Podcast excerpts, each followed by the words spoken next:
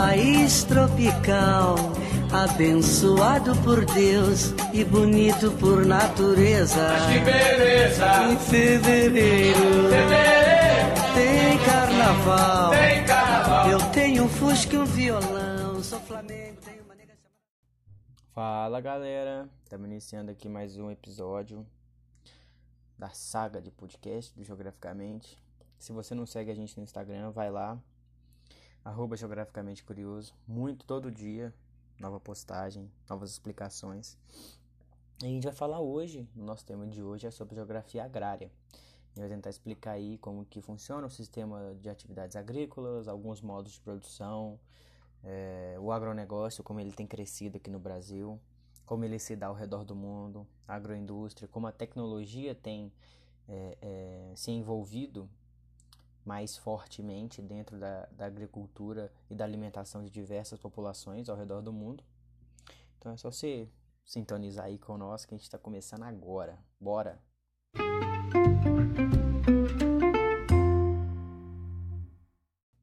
Geografia agrária.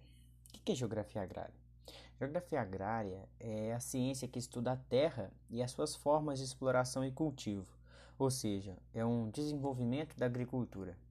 O nascimento dessa atividade se deu na pré-história, quando o homem entendeu que criar plantas e domesticar animais eram meios fundamentais de uma sobrevivência. A agricultura é a base para o desenvolvimento humano, econômico e urbanístico das sociedades.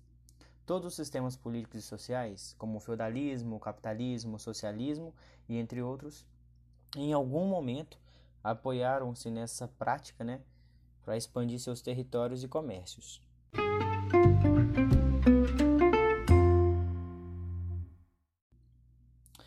Bom, a gente tem o sistema de atividades agrícolas. E no caso, nós temos dois sistemas. O primeiro é o sistema do modo de produção intensivo, que visa uma produção em grande escala, com altos investimentos tecnológicos e até o uso dos agrotóxicos. E o segundo é o modo de produção extensivo, que visa uma produção em pequena escala, com baixos gastos em tecnologias de ponta e voltado a uma colheita de subsistência. Também pode ser chamado de agricultura familiar.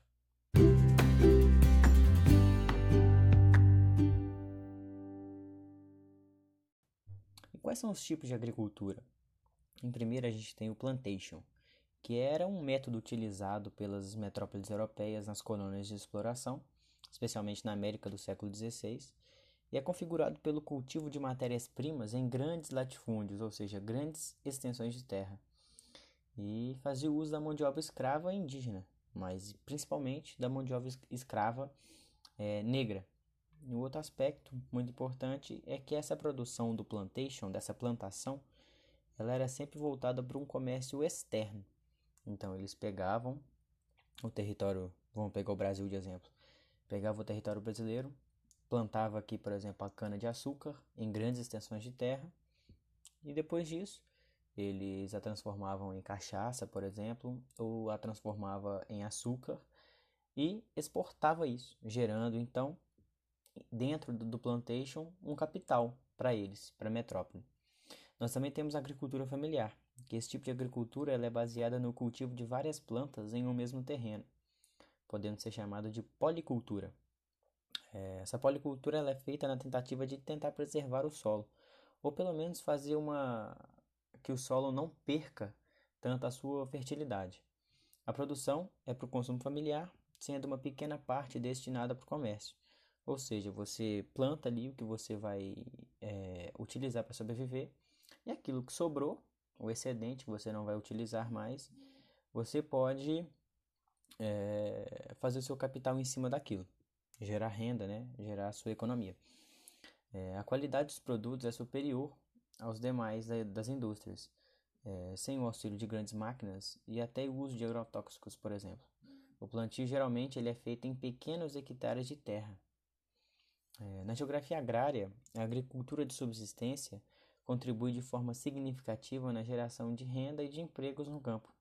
As grandes propriedades, por exemplo, é, conseguem empregar grande quantidade de mão de obra, pois todas as atividades são manufatureiras deixando o desemprego estrutural aquele desemprego causado pelo uso excessivo de máquinas, sendo quase escasso.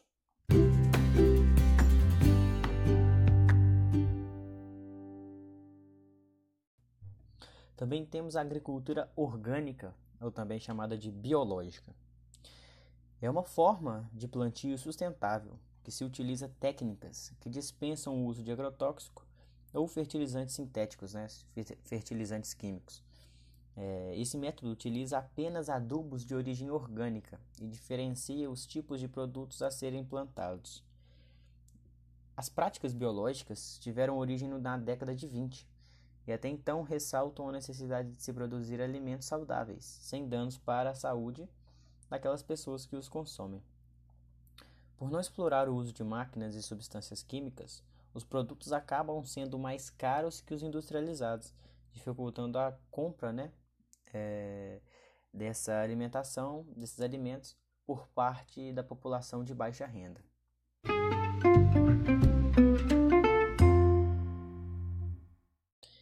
E agora a agricultura comercial, que também pode ser conhecida como agricultura moderna, é um tipo de plantio que se pratica o cultivo de somente um alimento, que é chamado de monocultura, e o uso intenso de tecnologias de ponta e até né, de fertilizantes químicos, é, como agrotóxicos, pesticidas é, e sementes geneticamente alteradas também, que podem ser chamadas de transgênicas.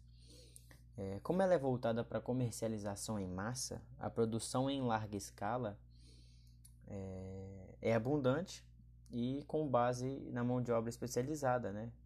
Se utiliza pessoas que são específicos para aquele tipo de plantio, como por exemplo as profissões de técnico e até de agrônomo também.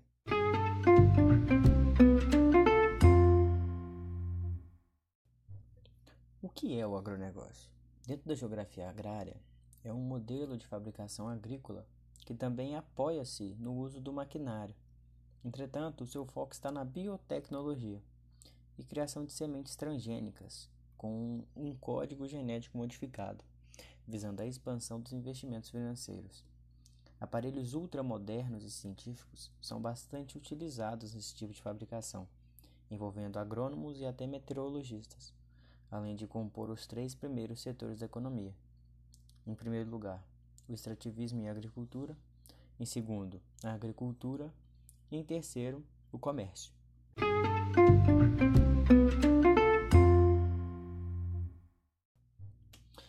E o agronegócio no Brasil, como ele se dá?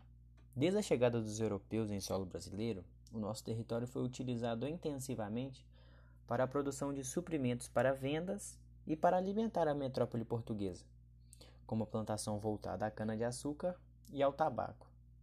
Durante os anos, a agricultura foi se aprimorando e plantações de café e soja começaram a aparecer em nossa nação. Esse tipo de produção se deu por basicamente todo o período imperial e colonial também. É, no início do século XX, o Brasil já era uma potência na produção de café mundialmente e com os aparecimentos de diversas tecnologias nunca antes vistas por causa da Revolução Industrial, o agronegócio começou a ser intensificado no território brasileiro. E na década de 60 e 70, estoura no Brasil o que é chamado de Revolução Verde, uma intensificação no uso de agrotóxicos e tecnologias de ponta é, para fazer a agricultura nacional gerar um grande PIB.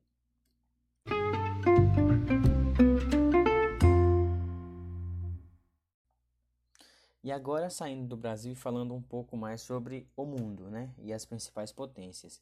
Quais são as reais potências é, agrárias que nós temos no mundo e que envolve muita globalização? O primeiro é os Estados Unidos. Os americanos são os maiores exportadores agrícolas do mundo. Somente em 2018, a produção exportada somou 139,5 bilhões de dólares. As culturas mais comuns por lá são o milho e a soja, e são os itens que mais saem para o exterior. Os cinco principais produtos dos, dos Estados Unidos são: o primeiro é a soja, o segundo é o milho, o terceiro são os frutos secos, o quarto é a carne bovina e o quinto é o algodão. os maiores importadores e exportadores do mundo. A gente tem um ranking de 12 países que pode ser achado facilmente na, na internet, mas a gente listou, listou só três aqui para ficar mais fácil a compreensão. Bom, dos países que mais importam, o primeiro está a China, que tem subido um, um, um degrau de cada vez para se tornar uma, uma gigante potência mundial. O segundo, a gente tem os Estados Unidos. Em terceiro, curiosamente, a gente tem a Alemanha, que é um dos países que mais cresce, é, tanto em, em questões populacionais quanto em questões econômicas, dentro da União Europeia. E no ranking de maiores exportadores, nós temos os Estados Unidos em primeiro. Em segundo, a gente tem os Países Baixos, né, que no caso é ali a Holanda pegando um pedacinho da Bélgica. Em terceiro, nós temos o nosso país, é, então a gente tem que ver que o Brasil é, ele gera alimento aí para grande parte da população mundial. Então os nossos governantes, né, quem, quem tem total ciência em cima é, das nossas questões é, de agricultura, tem que sempre estar por, por dentro e saber que é, organizar e, e saber exportar, colocar preços justos, pode fazer o nosso, a nossa nação crescer cada vez mais. E junto com a nossa nação, a nossa sociedade também, né? Com crescimentos tecnológicos, aumento do PIB, entre vários outros itens que pode ser positivo aí no futuro.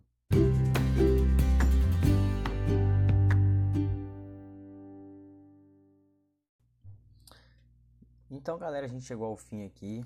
Hoje, bem curto, mas a ideia é essa mesmo, ser algo curto é, para ajudar, né? É basicamente um resumo para te ajudar rapidamente é, essas questões da geografia.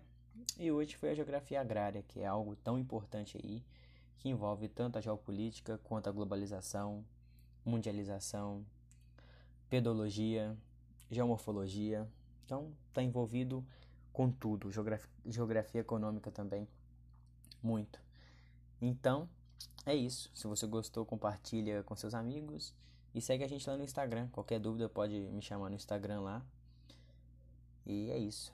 Valeu e até a próxima. Lá em casa todos meus amigos, meus camaradinhas. Essa é a razão da simpatia, do poder do algo mais e da alegria. Moro país tropical, abençoado por Deus e bonito por natureza.